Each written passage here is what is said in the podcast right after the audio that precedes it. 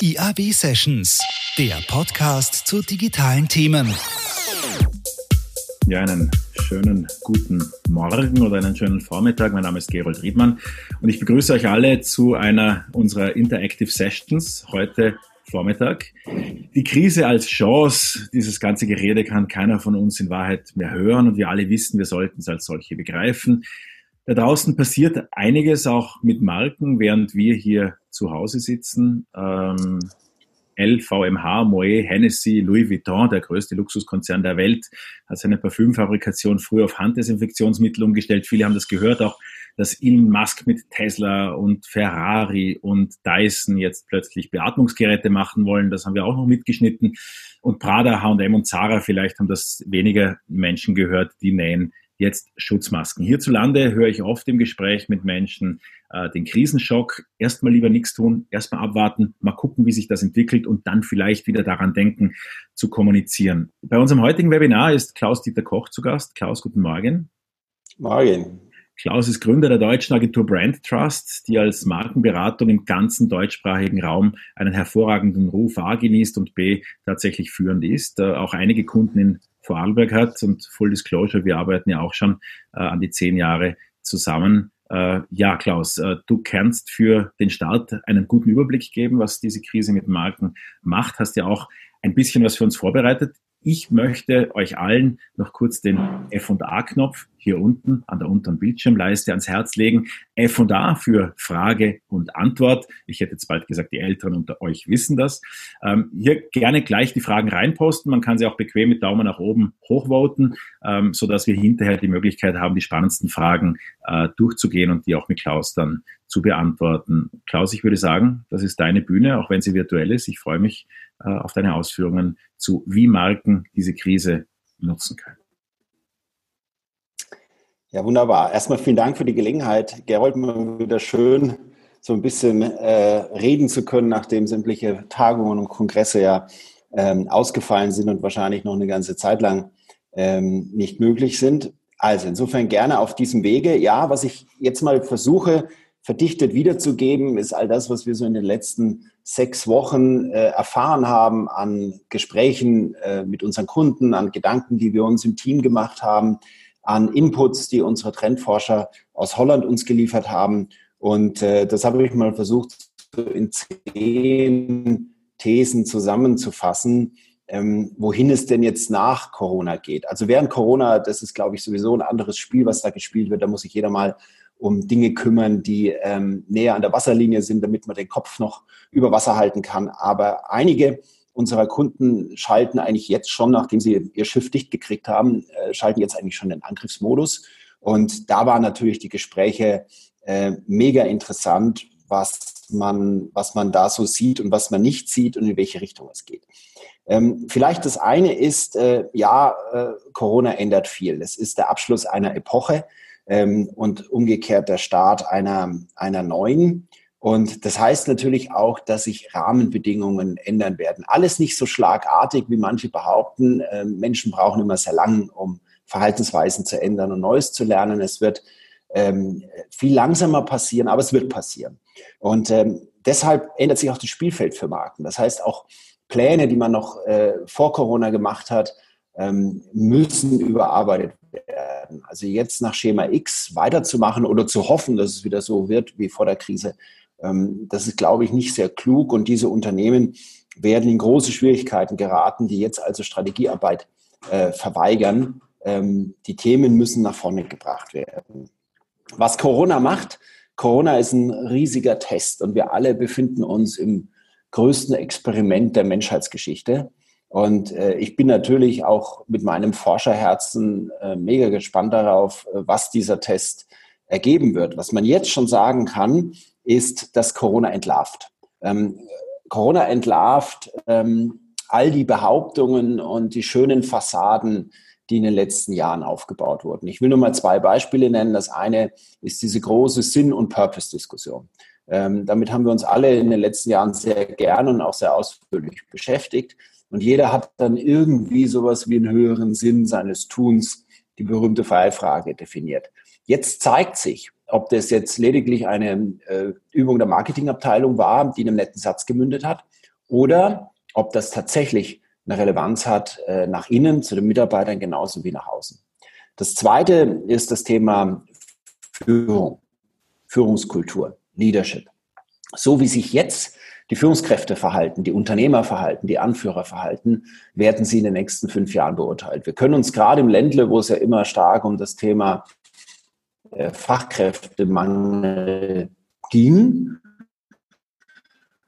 ähm, werden wir uns sämtliche Employer Brands. Corona äh, ist da ein riesiger Stresstest und äh, auf der anderen Seite beschleunigt Corona ähm, auch sehr, sehr viele Veränderungen. Das, wo man früher noch ein halbes Jahr Projektdauer gebraucht hat und die verschiedenen Stakeholder und Abteilungen, Unternehmen überzeugen musste, das schafft man in Corona-Zeiten in zwei Tagen. Und das auch noch vom Homeoffice aus. Also es ist ein gewaltiger Beschleuniger, äh, was wir ja auch teilweise als sehr positiv, also ich muss sagen, ich, ich freue mich wirklich eine Freude daran. Wir sehen uns zwar nicht, das ist nicht so schön im Unternehmen, aber mit welchem Tempo wir Themen vorantreiben, also das hätte ich nie zu träumen gewagt. Und ich kann nur jeden motivieren, ähm, das, ähm, das aufzunehmen. Ja, und die letzte Vorbemerkung, dann komme ich zu den Thesen, ist ähm, nochmal Strategie. Die einfachste und für mich auch schönste Form und Definition von Strategie heißt, Stärken auf Schwächen im Markt zu konzentrieren. Und der Markt zeigt viele Schwächen. Und das ist in so einer Krise immer der Fall. Ich, ich bezeichne Corona auch nicht als eine vertikale, sondern als eine horizontale Krise. Unsere letzte, die wir hatten, die Finanzkrise, das war eine vertikale Krise. Da war das System tief im Innersten morsch und, und falsch geleitet und das hat dann zu all diesen ähm, Entwicklungen geführt. Corona ist horizontal, es umfasst jeden. Es ist nicht branchenbezogen, es ist nicht segmentbezogen, es ist auch nicht länderbezogen, ähm, auch wenn es manche nicht glauben, sondern es betrifft alles und jeden. Es ist so ziemlich der demokratischste Virus, den man sich vorstellen kann. Und ähm, das wiederum verschiebt die Tektoniken. Es eröffnet unglaublich viele Möglichkeiten, weil viele fest geglaubte Burgen und Konstrukte jetzt aufgebrochen werden oder gar in sich zusammenfallen. Stichwort Lieferketten, die neu organisiert werden müssen. Und das sind für viele Lieferanten, davon gibt es in Vorarlberg viele, ähm, die früher einfach bei gewissen Kunden nicht reinkamen, ist das jetzt eine Riesenchance, weil der norditalienische oder chinesische Lieferant eben ausgefallen ist. Und da wird auch die Preisfrage anders besprochen. Ja, das sind so diese, diese Beobachtungen, die wir machen. Und ich kann nur, kann nur, kann wirklich nur appellieren, ähm, nicht nur das Boot dicht zu kriegen, das müsste man jetzt nach sechs Wochen dann mittlerweile hinbekommen haben, sondern sich jetzt nach den Schwächen zu orientieren, die im Markt auftauchen, all nach den Notwendigkeiten, die da sind und seine Fähigkeiten, die man eben hat, darauf zu konzentrieren. Ja, was ergibt es für Konsequenzen, ähm, mit denen wir zurzeit operieren? Und das ist ein Ausschnitt, so wie wir ihn momentan sehen. Das kann sich auch in ein paar Wochen, je nachdem, wohin die Politik und das Virus uns treiben wird, ähm, wieder ändern. Aber insofern nur eine Momentaufnahme, aber etwas, was auch uns Orientierung gibt in unseren Empfehlungen, die wir, die wir abgeben. Also das erste ist, ähm, Corona ver verschafft uns alle neue Erfahrungen. Äh, das ist sowieso klar. Das, damit hat jeder jeden Tag zu kämpfen. Ähm, das Interessante zu dem Thema habe ich gelesen von der Birgit Eichinger. Sie ist Geschäftsführerin der Föslauer und äh, sie hat erzählt, dass äh, auf die Frage des Journalisten, ob denn der Absatz des Mineralwassers im Handel den Ausfall der Hotellerie und der Gastronomie kompensiert. Ähm, und da denke ich, äh, naja, Mineralwasser ist so ein basisches Produkt, der Mensch muss trinken, ob Corona oder nicht. Ähm, und äh, dachte ich mir, naja, das wird es jetzt mehr oder weniger ausgleichen. Ja. Äh, Fehlannahme. Sie sagt, also der, der vom Ausgleich ist ist die Vöselauer weit entfernt. Ähm, die Einbrüche, die sind zweistellig durch den Ausfall der Gastronomie und der Hotellerie.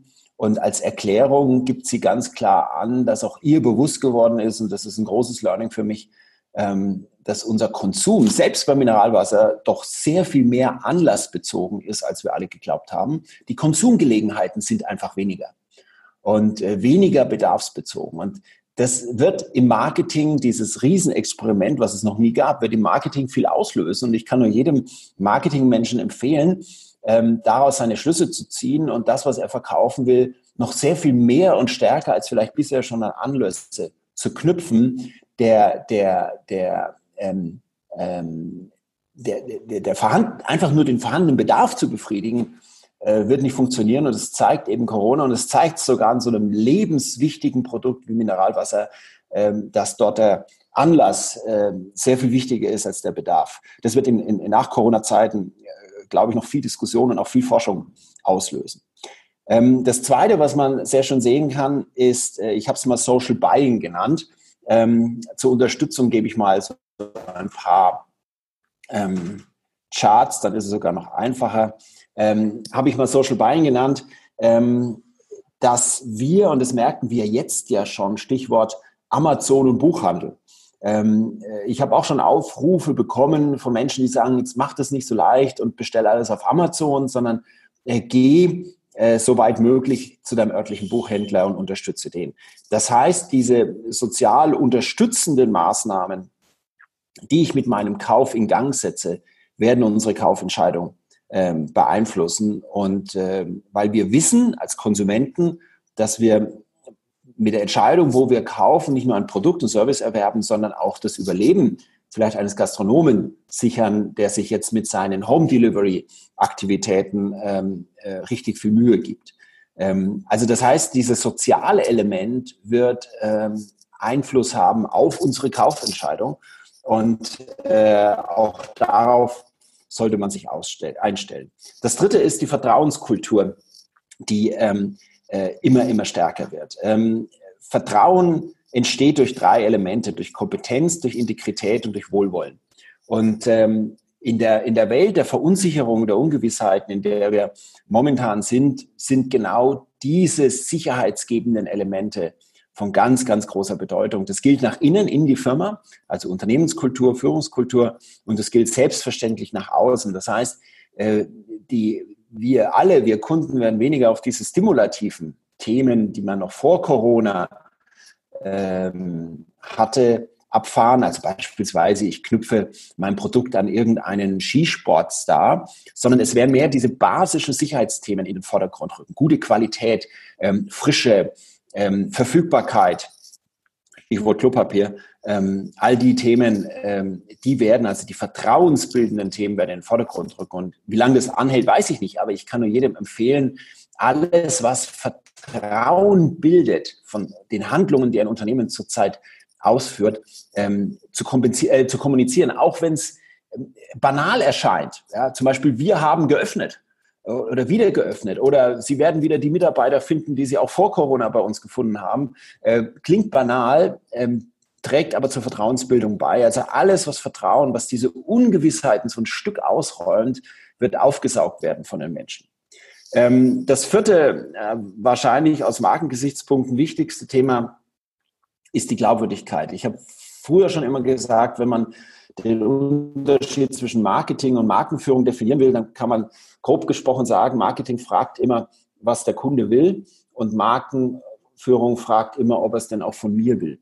Das heißt, die große Frage äh, in der Marke ist immer die Glaubwürdigkeit. Und Glaubwürdigkeit ist ja jetzt in dieser starken Verunsicherung und auch letztendlich in der Medienkonsumzeit und, und Social-Media-Konsumzeit, die wir alle haben, die war noch nie so groß in den letzten sechs Wochen, ähm, ist Glaubwürdigkeit das entscheidende Kriterium. Und ähm, lustigerweise, Lukas Hoffmann, der Social-Media-Experte, mit dem wir zusammenarbeiten, sagt, äh, was, was er beobachtet, wie viele Unternehmen jetzt auf Social Media aktiv werden. Äh, finde er total lustig, weil er sagt, also wenn du es nicht schon vor Corona getan hast, brauchst du es jetzt auch nicht mehr tun. Also jetzt die Zeit zu nutzen und aus Panik heraus zu sagen, wir müssen jetzt also Social Media Kampagne machen und wir waren da noch nie, wir haben keine Erfahrung, wir wissen nicht, wie wir uns bewegen sollen, wir wissen nicht, wie wir reagieren sollen, wir wissen nicht, wie wir reden sollen, ähm, dann braucht man es jetzt eigentlich auch nicht mehr zu tun. Es glaubt dir keiner. Das Gleiche gilt für so handgestrickte Solidaritätsaktionen, ähm, äh, die ähm, nicht zum Unternehmen passen. Umgekehrt, all das, was man schon getan hat, kann man jetzt in der Zeit verstärken. Äh, das hilft auch nach Corona.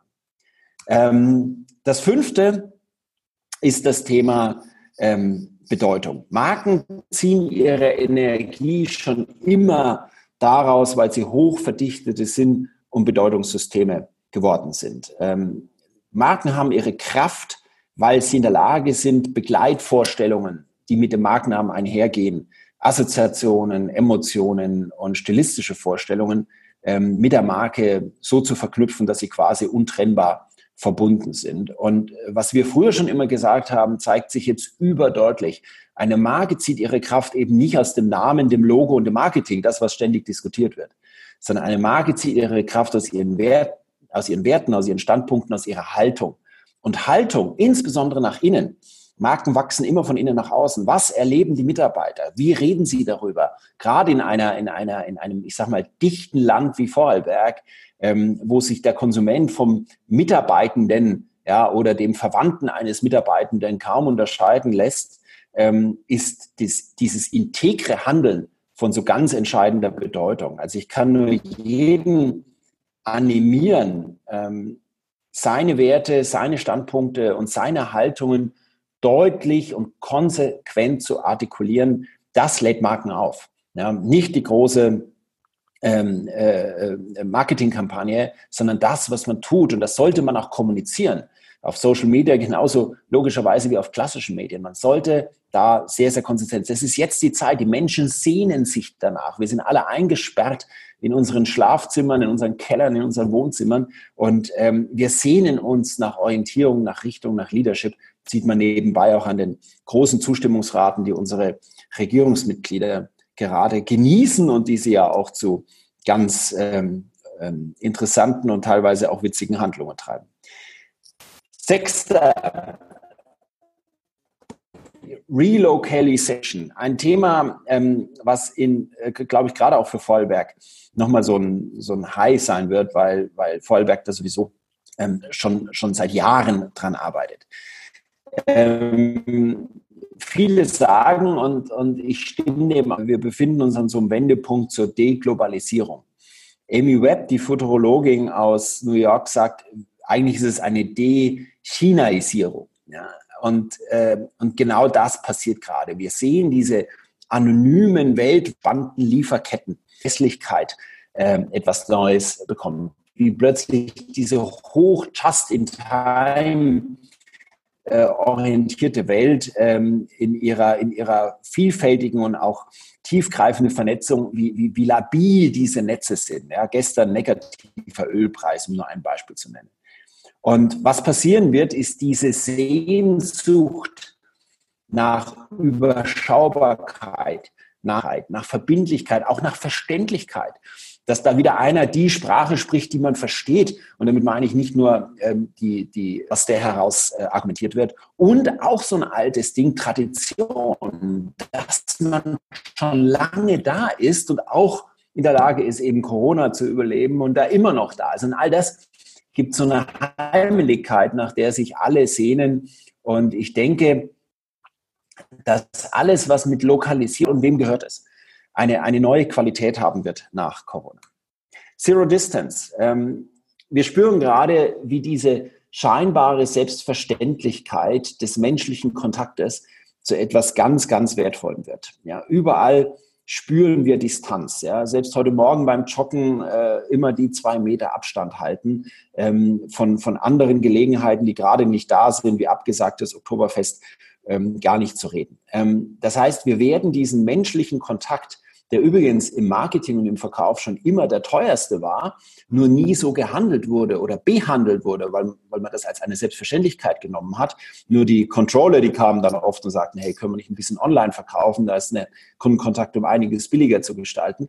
Ähm, der, der menschliche Kontakt, die, die, die damit verbundene Wertschätzung wird eine, eine absolut neue Qualität bekommen. Und ähm, es wird in Richtung Zero Distance gehen. Und zwar einmal menschlich, ja, wieder, wieder jemandem in die Augen schauen können, um eine Beziehung aufzubauen und zum anderen aber auch in, in digitaler Form näher an die Menschen heranzugehen und noch unkomplizierter, noch einfacher, noch vertrauensvoller ähm, zu agieren. Also Distanzabbau wird nach dem ganzen Social Distancing ähm, Thema das ganz, ganz große Thema sein, in direkter körperlicher Form, aber auch in in übertragenem Sinne. Und äh, jede Marke, die es schafft, näher an ihren Kunden zu sein, an ihren Multiplikatoren als andere, hat einen Wettbewerbsvorteil. Also Nähe wird zum Wettbewerbsvorteil werden, egal ob Business to Business oder Business to Consumer. Ja, ähm, ein italienischer äh, Philosoph hat kürzlich gesagt, es wird nach Corona eine Explosion der Lebensfreude geben. Äh, Matthias Horks hat formuliert, äh, wir werden die Lust am Wiederaufbau entdecken. Und äh, ich will dem voll und ganz zustimmen. Es gab jetzt Anfang letzter Woche hat in einer großen chinesischen Stadt ein Hermes-Store wieder eröffnet. Hermes ist also eine französische Luxusmarke und hat am ersten Tag einen Umsatz von acht Millionen Dollar gemacht. Ähm, also daran kann man erkennen, wir alle wollen jetzt, nachdem wir das sechs Wochen ausgehalten haben, uns in irgendeiner Form selbst belohnen. Sei es, indem wir den Baumarkt stürmen oder den Gartencenter und Pflanzen kaufen, sei es, dass wir, dass wir ähm, eine, eine Menschen treffen, die uns, die uns lieb sind und die wir schon sechs Wochen nicht mehr, nicht mehr äh, sehen konnten. Natürlich mit 1,5 Meter Abstand und Maskenpflicht. Ähm, aber es wird dieser Drang nach, nach Belohnung sein. Ich bin auch überzeugt, der Tourismus wird eine Explosion erfahren. Wir wollen sofern und so bald möglich das Meer sehen. Ja, wir wollen die Berge sehen. Ähm, also die, die, die Gastronomen, Hoteliers, die Tourismusmenschen, so, sofern sie diese Krise wirtschaftlich überstehen können, werden danach nicht wissen, wo sie die Zimmer herbekommen. Da bin ich ähm, hundertprozentig sicher. Und auf uns Deutsche als reisefreudigstes Volk der Welt ist da hundertprozentig Verlass. Da muss ich nur Söder mit kurz einigen und dann geht's ab. Und auch ich kann wieder mit nach Vorarlberg einreisen. So, vorletzter Punkt, Nachweispflicht. Ähm, auch das ist ein Thema, hat sich vor Corona abgezeichnet, wird jetzt noch viel, viel stärker werden. Die Markenmanager in den Unternehmen sind eigentlich arme Menschen gewesen bisher, weil sie eigentlich die Wirkung ihrer Maßnahmen im Vergleich zu den heißen Typen aus dem Performance-Marketing eigentlich nicht nachweisen konnten. Die Performance-Marketing-Leute, die wissen überall, wo sie drehen müssen, damit sie die Interaktionsrate oder die Konversionsrate steigern können. Die Markenleute saßen da und haben irgendwas von Sinn und Purpose gepredigt. Das wird sich ändern. Es wird, äh, da bin ich überzeugt, es wird in Zukunft keine Markenführung mehr möglich sein, ohne dass ein Wirkungsnachweis gegeben ist. Ähm, die technischen Möglichkeiten sind da. Wir können reinschauen, wir können in Facebook gucken, wir können in Glassdoor gucken, in Konuno. Wir können die Daten ziehen aus allen Äußerungen der Medien, die digital verbreitet werden. Wir können die ähm, verdichten und wir können sie zugänglich machen. All das ist da, es muss nur getan werden. Die Zeit der heiligen Messen, wenn es um Marke geht, bedächtiges Raunen, gedämpftes Licht und irgendein Guru erzählt was über Marken, die werden vorbei sein. Wir werden diese Nachweise erbringen müssen, sonst, sonst schmieren wir komplett ab, die Kollegen aus dem Performance Marketing so bringen. Und die verwalten am Ende ja auch nur die Vergangenheit. Und insofern ist es auch gar keine äh, großartige Wissenschaft, man muss es nur tun. Und das Letzte, das wird jetzt vielleicht einige, gerade weil wir hier bei der Interactive West sind, schockieren, aber ich bin überzeugt, 2020 wird das Ende der digitalen Transformation sein. Also der Phase, wo wir uns von der analogen Welt in die digitale mit all ihren technologischen, aber vor allen Dingen kulturellen Rahmenbedingungen, Stichwort Arbeitsformen, wo wir uns da quasi die letzten 20 Jahre hinein transformiert haben. Ich bin mir sicher, in der Rückschau wird 2020, wird Corona der Wendepunkt sein, wo das ein Teil der neuen Normalität äh, geworden ist. Wir alle sind jetzt gezwungen, uns mit Zoom und GoTo und Teams und all diesen Themen quasi schon virtuos zu beschäftigen. Und wir wissen jetzt sogar, was der F&A-Button unten an der Leiste zu bedeuten hat.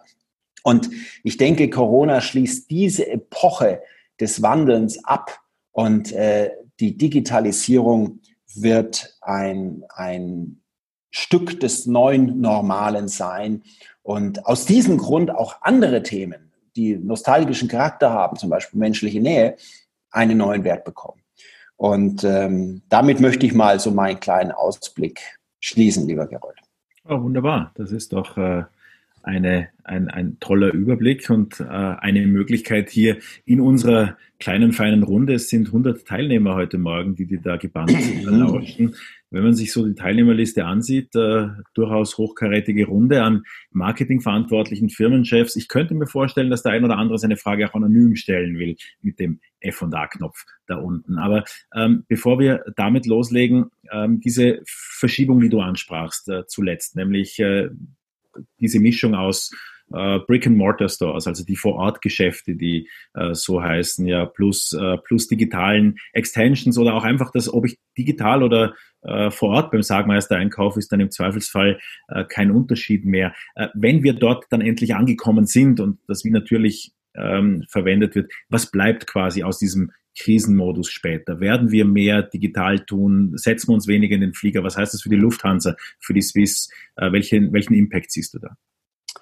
Ähm, also wir, wir, wir reden schon lang von der These, die sich aber mittlerweile wahrscheinlich aus der These wegbewegt in Richtung Realität. Wenn wir über Offline- und Online-Commerce reden, Stichwort Sagmeister oder diese Dinge. Wir reden schon lange von No-Line, das heißt von der Verschmelzung dieser beiden Welten zu einer. Das heißt, wir, die Kunden, machen eigentlich gar keinen Unterschied mehr, ob sie jetzt beim Sargmeister vor Ort was kaufen, dann, was weiß ich, eine Hose kaufen, dann eine Gürtel zu Hause, denken, ah, einen Gürtel hätte ich auch noch gebraucht, dann gehe ich halt auf die Online- Website und bestelle den nach. Und sofern der Sackmeister das ordentlich organisiert und ich komme, der erkennt mich sofort, er weiß, dass ich gerade eben die Hose gekauft habe, im Idealfall schlägt mir die KI sogar noch die passenden Gürtel vor. Oder der Verkäufer ähm, äh, meldet sich im, im, im Chat, dann, dann wird es dieser Seamless, dieser Naht, dieses nahtlose Erlebnis sein. Darauf wird es hinauslaufen. Und Corona ist da, glaube ich, ein, ein Riesenturbo, weil er, weil er diese Hürden, die manche ja noch empfinden, äh, jetzt zwangsweise, weil ich eben nicht zum Sargmeister konnte, ähm, die, die, die werden diese Hürden niederkämpfen. Und damit wird dieses No-Line, dieses, dieses nahtlose, das große Thema sein. Was die Reisen anbelangt, ähm, auch hier gilt, was ich vorhin zu Zero Distance gesagt habe. Ähm, ich bin mir relativ sicher, dass diese Ära des unbewussten Billigtourismus ähm, auch einen Wendepunkt hat. Also äh, ne, wo die Taxifahrt zum Flughafen teurer ist als der Flug nach Ägypten. Ähm, das, dieses, dieses, dieses ähm, ja quasi gedankenlose Herumreisen in der Welt. Ähm, dadurch, dass wir noch heute nicht sicher sind, ob wir diesen Sommer das Meer sehen werden, wird allein das eine neue Qualität bekommen. Und ich hoffe, dass dadurch äh, Tourismus qualitätsvoller und auch teurer wird. Es muss was Besonderes sein, das Meer zu sehen.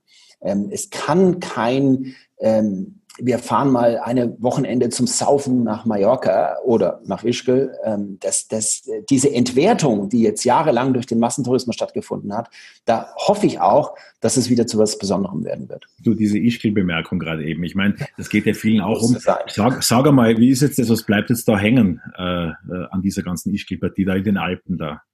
Ja, das wurde jetzt schon häufiger gefragt. Ja, denke ich mir. Immer bei solchen äh, Ereignissen. Ich meine, man darf jetzt man, muss mal die Kirche im Dorf lassen. Keiner konnte mit so einem Thema A absehen, wo es hingeht und keiner hat Übung damit, damit umzugehen. Äh, die nächsten Viren, die kommen werden, aus Sicherheit, mit Sicherheit, äh, wir werden damit ganz anders umgehen, in einer ganz anderen Routine. Wir haben unsere Schutzmaske dabei und wir setzen die auf, sobald wir nur irgendwas von den Nachrichten von Virus lesen. Ähm, also äh, da mache ich mir überhaupt gar keine Sorgen mehr. Es ist, es ist absolut einmalig, was wir gerade erleben. Ähm, allerdings zeigt sich am Beispiel Ischgl, wenn man mal ein bisschen die Recherchen, die da stattgefunden haben, nachliest, für Insider im Tourismus jetzt nicht wirklich verwunderlich. Die wollten halt ihren stärksten Monat, März, mitnehmen und ähm, haben das Thema, da kann man keinem einen Vorwurf machen, falsch eingeschätzt.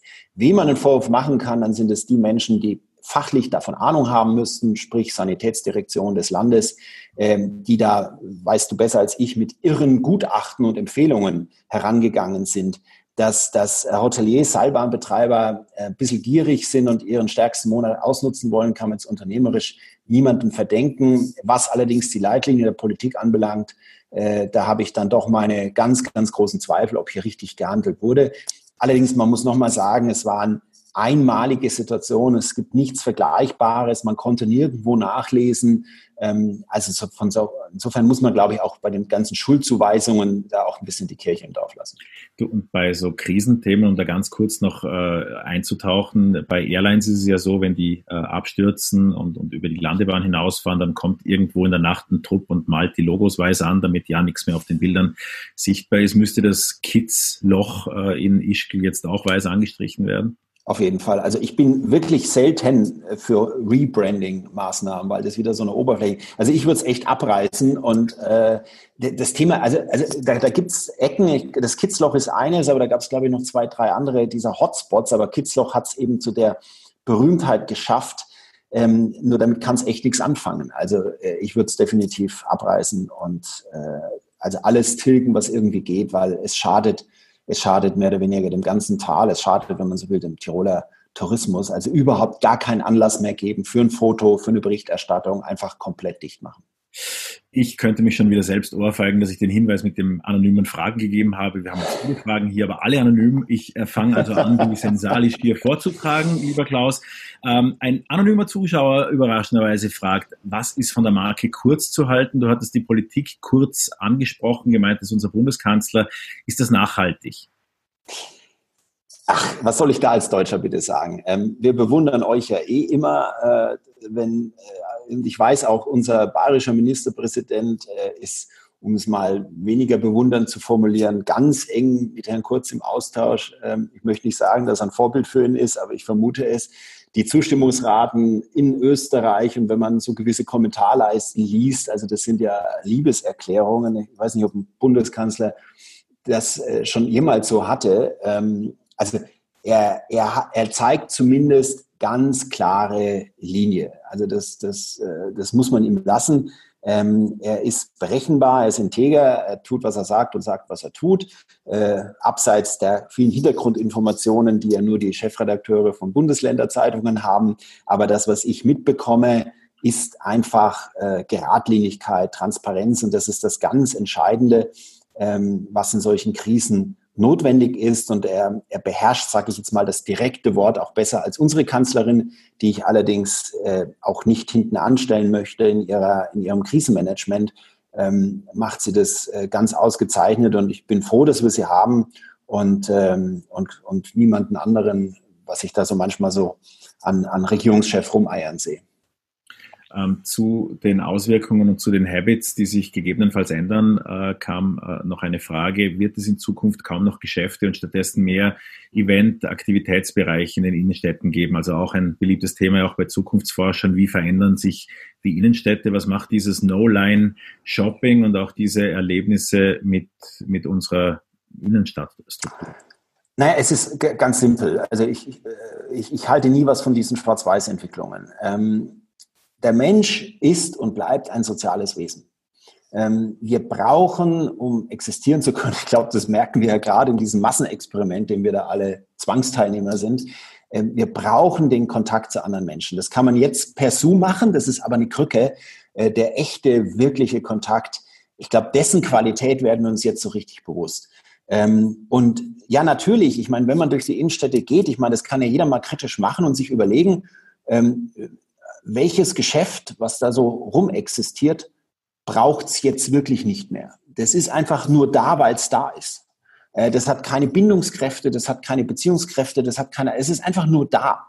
Und dass die Geschäfte jetzt äh, verschwinden, ist, äh, denke ich, eine ganz normale Bereinigung, die notwendig ist. Aber dann werden andere Folgen mit anderen Konzepten. Und wovon ich ausgehe, ist, dass ähm, wir unterscheiden immer gerne in Last- und Lustkäufe. Und Lastkäufe, also Kisten Mineralwasser oder Bier kaufen, die werden sich, sofern es sinnvoll gestaltbar ist, ins Internet verlagern, ist doch logisch. Und wir werden uns in den Städten auf Lustkäufe äh, fokussieren und wir wollen dann aber auch so behandelt werden. Ähm, und wir wollen diese, diese Erlebnisse haben, wir wollen dieses, dieses soziale Genießen, ja, sich in Dornbirn am Marktplatz dann halt auch hinzusetzen und ein bisschen zu gucken, was da so alles passiert. Äh, man sieht es übrigens auch, was die Wochenmärkte auch äh, an ungebrochenem Zulauf haben. Äh, Märkte sind Gespräche und je länger die Menschen reden, desto mehr Geld wird verdient. Also insofern, ähm, ich bin felsenfest davon überzeugt, die Städte werden nicht veröden. Was, was verschwinden wird, das sind einfach miese Immobilien, das sind miese Geschäftskonzepte, das sind einfach kundenferne Inhaber oder Verkäufer, die braucht kein Mensch. Die werden verschwinden und durch so eine Krise natürlich schneller als vorher. Aber, und dadurch wird, und das wird durch Qualitätsangebote ersetzt werden, und zwar egal in welcher Branche. Ähm, da bin ich felsenfest davon überzeugt. Es wird eine höhere Qualität geben. Da werden auch andere Erträge erzielt werden müssen, weil auch andere Kosten da sind als im Online. Ähm, aber wir werden, solange es Menschen gibt, wollen wir andere Menschen treffen. Du hast jetzt zweimal argumentiert in Richtung äh, Qualitätsprodukte, in Richtung mm, besondere Produkte im Vergleich zu Schleuderware, Massenauftritten. Äh, Dazu gibt es eine Frage von Herrn oder Frau Hackspiel, T. Hackspiel bezüglich Massentourismus. Warum glaubt Herr Koch, dass der Massentourismus enden wird? Der Skitourismus auch in Vorarlberg lebt doch genau davon und äh, da werden Zimmer- und Skikarten auch zu Schrottpreisen auf den Markt geworfen, äh, ist die Vermutung hier. Selbiges gilt für Kreuzfahrten. Ähm, die Reedereien werden noch gar keine andere Wahl haben, als da jetzt den Preis und die Hosen runterzulassen und die Party geht los. Ähm, ja und nein, wie immer. Also warum glaube ich, dass der Massentourismus enden wird, wenn wir es jetzt mal auf den alpinen Raum beziehen, man könnte es aber später, da kenne ich mich nicht so aus, auch gerne mal auf die Kreuzfahrten beziehen, ähm, aus drei Gründen. Erstens, die Menschen, die Einheimischen werden es nicht mehr länger mitmachen. Zweitens, die Umwelt äh, wird es nicht mehr länger mitmachen. Und drittens, wie gesagt, durch Corona ändern sich auch äh, die, die Wertvorstellungen der, der Touristen. Ähm, wir, wir, man, man, muss, man muss, wenn man es geschichtlich betrachtet, ich mache das immer sehr gern, so ein bisschen retrospektiv und sage, okay, der Tourismus, der mit dem, mit dem Ende des Zweiten Weltkriegs eingesetzt hat in den alpinen Regionen, hat einen nie gekannten Wohlstand in die hintersten Täler gebracht. Dort, dort waren arme Leute, karges Leben, ja, harte Landwirtschaft, äh, äh, abgeschnitten von der Welt. Äh, und dann kamen die Touristen. Ja, und, äh, und mit den Touristen kam es Geld und mittlerweile gibt es, gibt es äh, gut gemanagte Orte, die, die äh, mit die höchsten Steuerzahler, damit mit die reichsten Menschen in ganz Österreich haben. Also das muss man einfach mal so betrachten. Diese, diese, diese Welle der letzten 70 Jahre ähm, im, im Ausbau des Massentourismus gab es vorher nicht und hat, wie gesagt, diesen unglaublichen Wohlstand gebracht. Und dass man den jetzt natürlich äh, ungern in Frage stellt oder gar aufgeben möchte, ist, ist auch irgendwo nachvollziehbar und selbstverständlich. Aber es gibt einfach, wir, wir sind da im, im, im Grenzbereich. Man muss ja nur mal die Situation in Lech sich anschauen. Wir sind da im Grenzbereich angelangt was Baugenehmigungen, Widmungen und all diese Themen, Verbauung. Ich meine, wer das Krötener Tal zum Beispiel kennt in Südtirol, ich weiß nicht, ob man in so einem Tal Urlaub machen möchte. Es fühlt sich ja schon wieder an wie eine Stadt obwohl ich jetzt erst aus der Stadt komme. Ähm, also das sind die Gründe, warum äh, das Thema Massentourismus in Masse, das heißt, wenn solange in, in Übernachtungen gedacht wird und nicht in Wertschöpfung. Ähm, und da hoffe ich doch, und da gibt es ja, wie gesagt, gerade in Vollberg, äh, Stichwort Bregenzer Wald, einige ja wunderbare auch, auch äh, ich sag mal, Rejustierungen, dass man sagt, hey, lass uns gerne Geld verdienen, gar keine Frage, aber lass uns in Wertschöpfung denken und das hat was mit Qualität zu tun. Das heißt, wie viel Geld gibt der Gast pro Tag aus und nicht wie viele Gäste kriege ich in meine Betten zu niedrigsten Preisen. Und ja, Frau Hackspiel hat recht, äh, es wird jetzt auch erstmal, wenn Corona vorbei ist, wird es natürlich einen, einen, eine, einen Überbietungs- oder einen Unterbietungswettbewerb in Preisen geben, um, um die Kisten, gerade diese, diese 3.000, 4.000 Mann Kreuzfahrtschiffe wieder voll zu bekommen. Ähm, mal schauen, worauf es hinausläuft. Ähm, aber ich habe die Vermutung, dass, wie vorhin schon gesagt, ähm, ähm, Reisen auch hier eine, eine neue Qualität bekommen wird. Zum Abschluss noch drei Fragen, die eigentlich in die ähnliche Richtung gehen und die auch die meisten Votes äh, hier abbekommen haben. Äh, die digitale Transformation mit 2020 abgeschlossen. Das ist äh, eine, die These, die, die, die glaube ich auch äh, bei vielen jetzt hier angekommen ist und sich ins Hirn gebrannt hat. Was meint er damit? Es gibt auch noch viele Organisationen, deren Abläufe, Services und vor allem die Einstellung ja noch überhaupt nicht mal angefangen haben, digital zu sein. Wie geht's dir denn selbst damit? Das wäre die zweite Frage in der Anknüpfung. Ihr habt ja doch auch ähm, selber Workshops digital gemacht, auch mal versucht, Kunden zu erreichen, die nicht mehr äh, mit der klassischen Reisemethode zu erreichen sind. Gibt es da kollaborative Tools? Kann man das persönlich ersetzen? Was, was ist da absehbar? Was sind deine Erfahrungen damit? Ja, ganz witzig. Also ganz persönlich gesprochen, äh, ich genieße es gerade, nicht reisen zu müssen. Äh, man ist schlecht für die Hotellerie, schlecht für die Fluggesellschaften, schlecht für die Bahn. Aber für mich ist gut. Also ich habe einen, einen äh, sowas von geregelten Tagesablauf, wie ich ihn in meinem beruflichen Leben noch nie hatte. Also äh, Corona hat da schon auch einiges in petto äh, für mich ganz persönlich. Und ja, ich wundere mich auch selber, Gerold, ähm, wie gut Distanz, ähm, nennen wir es mal, Beratung, äh, Kollaboration, Workshops funktionieren. Ähm, wir haben bei uns so eine kleine Taskforce vor sechs Wochen installiert, als am 13. März, als das Ganze ja absehbar war. Hat gesagt, Leute, bitte, wie können wir auch unser Geschäft jetzt weiterführen? Wie geht das? Schaut euch um und macht einen Plan. Äh, das haben wir gemacht und wir haben also fantastische Tools gefunden, wie man, wie man in Distanz arbeiten kann. Und, und dann, und das haben wir halt intern diskutiert und, und entschieden, was wir da jetzt nehmen werden und so weiter. Und dann habe ich gesagt, das war aber wirklich ein Zufall. Da habe ich gesagt, Mensch, wollen wir das nicht mal unseren Kunden anbieten? Also so eine Art Web-Session, diese Tools kennenzulernen. Also nur die Tools, sonst nichts. Und die war ausgebucht. Da habe ich gesagt, das gibt's ja nicht. Also äh, und, und wir fühlen uns jetzt eigentlich gar nicht berufen für. Das war also wirklich so ein Nebenthema. Dann haben wir es ein zweites Mal gemacht, war wieder ausgebucht. Ja, wenn jetzt äh, sich genug hier zusammenfinden, dann rede ich mit dem Herrn Scholz, der das macht bei uns und sagt, mach halt noch mal ein drittes Mal, speziell für Vorarlberg. Ähm, denn, denn, aber also es geht. Also ein Tool zum Beispiel, was, was mich sehr begeistert hat, das heißt Miro, also wie der spanische Künstler Miro.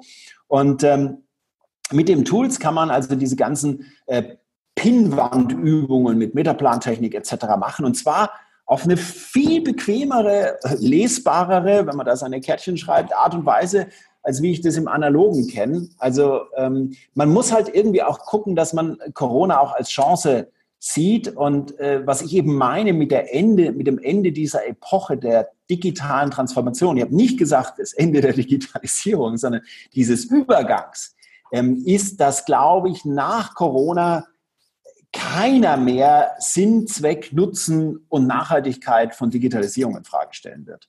Und die Diskussion gab es ja immer noch. Und ich glaube, das ist, das ist damit durch. Und das meine ich. Das heißt, das ist jetzt ein ganz normaler Teil unseres privaten und unseres beruflichen Alltags. Und äh, äh, als ja, und damit ist diese Transformationsepoche auch vorbei. Wäre es eine Fernsehsendung, würde ich jetzt genau Schluss machen. Besser wird es nicht mehr. Aber wir haben noch zwei Fragen offen. Anonyme hoffentlich. Nein, nein, nein. Ja, eine nur. Noch ein anonymer. Teure, edle Einkaufserlebnisse, wie können sich die Menschen leisten, die durch die Wirtschaftskrise deutlich weniger Einkommen haben? Ähm, wird man die Wirtschaftskrise da äh, auch spüren im Konsum? Jo, jo.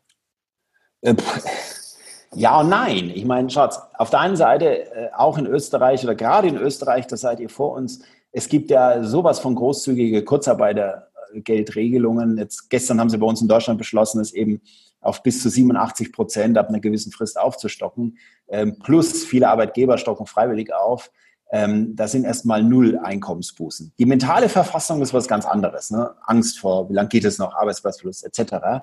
Und ja, natürlich werden auch die Arbeitslosenzahlen hochgehen. Ja, natürlich wird es gerade bei dem Niedriglohnbereich, Gastronomie, Saisonarbeitskräfte, äh, das sind gewaltige Einschnitte, die da, die da passieren.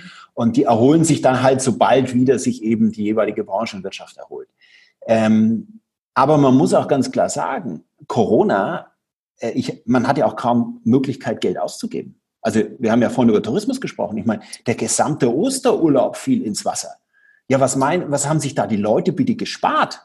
Also da ist auch viel Geld ähm, da, was darauf wartet, halt statt Osterurlaub, äh, anderweitig dann, sobald eben möglich, ausgegeben werden. Und es wird ausgegeben aus diesem Selbstbelohnungseffekt heraus. Ähm, also ich meine, am Ende hängt es davon ab, wie lange diese Krise dauert. Und, und äh, wenn, wenn das jetzt tatsächlich noch ein halbes Jahr dicht gehalten wird, dann, dann würde ich auch zu dem Thema anders reden. Aber wenn es äh, jetzt so weitergeht, wie es sich abzeichnet, das heißt Schritt für Schritt, schön behutsam, ähm, die Themen wieder lockern, ähm, dann wird diese Explosion der Lebensfreude stattfinden und die Menschen werden konsumieren. Natürlich haben die Einzelhändler gerade im Modebereich völlig recht. Die Frühjahrskollektion ist durch. Ja? Die haben die geordert, die mussten sie bezahlen. Ähm, die kann jetzt vielleicht nicht mehr verkauft werden, weil jetzt dann letztendlich schon diese Sommergeschichten, ja, man wird auch nicht alles nachholen, was man in den sechs Wochen hat liegen lassen. Ja, da, da, das sind große Einschnitte. Da werden jetzt einfach ein, zwei Jahresgewinne draufgehen.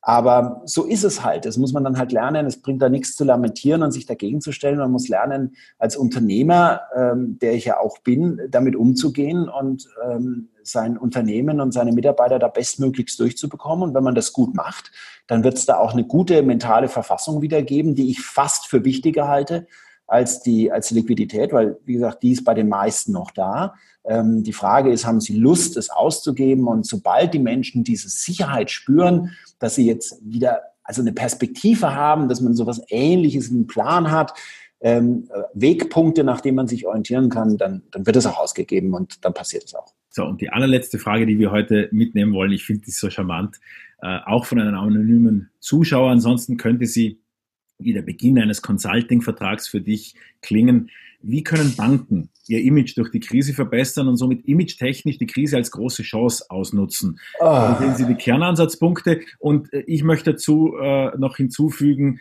einer Geschichte, an der wir gerade dran sind. Das war ja auch Quartalswechsel. Der in den ersten Vierten hat manche Bank genutzt, um die Kreditzinsen anzupassen. Also von daher, go for it. Ähm, aber die Frage ohne meinen suffisanten Zusatz. Ach ja, schöne Frage. Ähm also man muss, man muss mal eines sehen. Die, die Banken können und dürfen nicht komplett frei entscheiden. Ähm, da muss ich jetzt einfach eine Lanze für die Banken brechen. Da gibt es einfach eine starke Regulatorik. Es gibt die Basel-Abkommen, äh, die gewisse Voraussetzungen an Eigenkapital etc. Das ist das eine. Äh, ich selber musste in den letzten Wochen viel lernen zu den berühmten in Deutschland KfW-Krediten. In Österreich war das um einiges einfacher. Aber in Deutschland, da wurde so viel Mist erzählt ähm, in den Medien von den Politikern, Stichwort Staatshilfen. Und wenn man dann mit den Banken gesprochen hat, dann war, um nur ein Beispiel zu nennen, äh, die, die Prüfungskriterien zur Kreditvergabe mussten von den Banken, das war von der KfW so gefordert, äh, nach den gleichen Maßgaben vorgenommen werden wie vor Corona. Und äh, das, das zielte natürlich nicht nur an der gesamten Kommunikation, sondern auch am Ziel komplett vorbei. Das hat dann selbst unser Wirtschaftsminister, der wahrscheinlich der einzige Wirtschaftsminister ist, der keine Ahnung von Wirtschaft hat, auch erkannt. Zwei Wochen später, ich meine, ja, also irgendwie ist das nicht so gut gelaufen. Dann haben sie jetzt also einen neuen Kredit, heißt Schnellkredit, auf den Markt gebracht, der allerdings, sagt auch keiner, aber wenn man sich beschäftigt, unsere Finanzchefin tut das, dann werden, ist die Voraussetzung dieses Schnellkredits, der tatsächlich einfacher ist wie der davor, äh, aber an eine Deckelung des Einkommens von Geschäftsführern und Unternehmern gekoppelt. Ähm, wo er auch sagt, warum redet da keiner drüber? Also ähm, das ist natürlich, jetzt muss man wieder sagen, das ist eine noch nie dagewesene Krise, keiner kann mit umgehen und da muss sich die Banken ein Stück weit einfach in Schutz nehmen. Sie sind einfach der Regulatorik, was Haftungen anbelangt, was Eigenkapitalanforderungen anbelangt, auch nicht ganz frei. Andererseits, ähm, die ganze Zeit wird von Sinn, Purpose und Kundennähe geschwatzt. Und jetzt, wo das da sein muss und wo man, wo man, ähm, ich sag mal, den Wert auch jahrzehntelanger ähm, äh, Kundenbeziehungen mal in irgendeiner Form äh, äh, wertschätzen sollte, plus äh, dass letztendlich wirklich kein Unternehmen was für diese Krise kann, bei Branchenkrisen und fehl, unternehmerischen Fehlleistungen, das ist eine völlig andere Diskussion, müsste man, soweit eben diese regulatorischen Rahmenbedingungen es zulassen, auch, auch ganz stark diesen, diesen, nennen wir es doch mal Community-Aufgabe, die Banken auch haben. Ja. Finanzindustrie hat auch die Aufgabe, Gesellschaften in, in, in Form zu halten und zusammenzuhalten, äh, gerade beispielsweise genossenschaftliche oder kommunale. Und, und den sollten Banken viel, viel stärker nach vorne bringen. Das Problem ist nur, es gibt in Vorständen niemanden, der das kann. In Vorständen, da gibt es die regulatorischen Vorstände, es gibt Juristen, es gibt Finanzfachleute, aber es gibt keine Marketingfachleute. Sie werden mir keinen einzigen Vorstand in Österreich nennen können. In Deutschland gibt es bei allen DAX 30 Konzernen genau einen, der einen Marketing-Hintergrund hat. Also jetzt, äh, da wird viel von Kundennähe geredet, aber in der obersten Führungsschicht ist die einfach nicht repräsentiert. Und drum in solchen Zeiten passiert auch nichts, sondern dann laufen im Grunde die ganz, ganz alten Themen ab.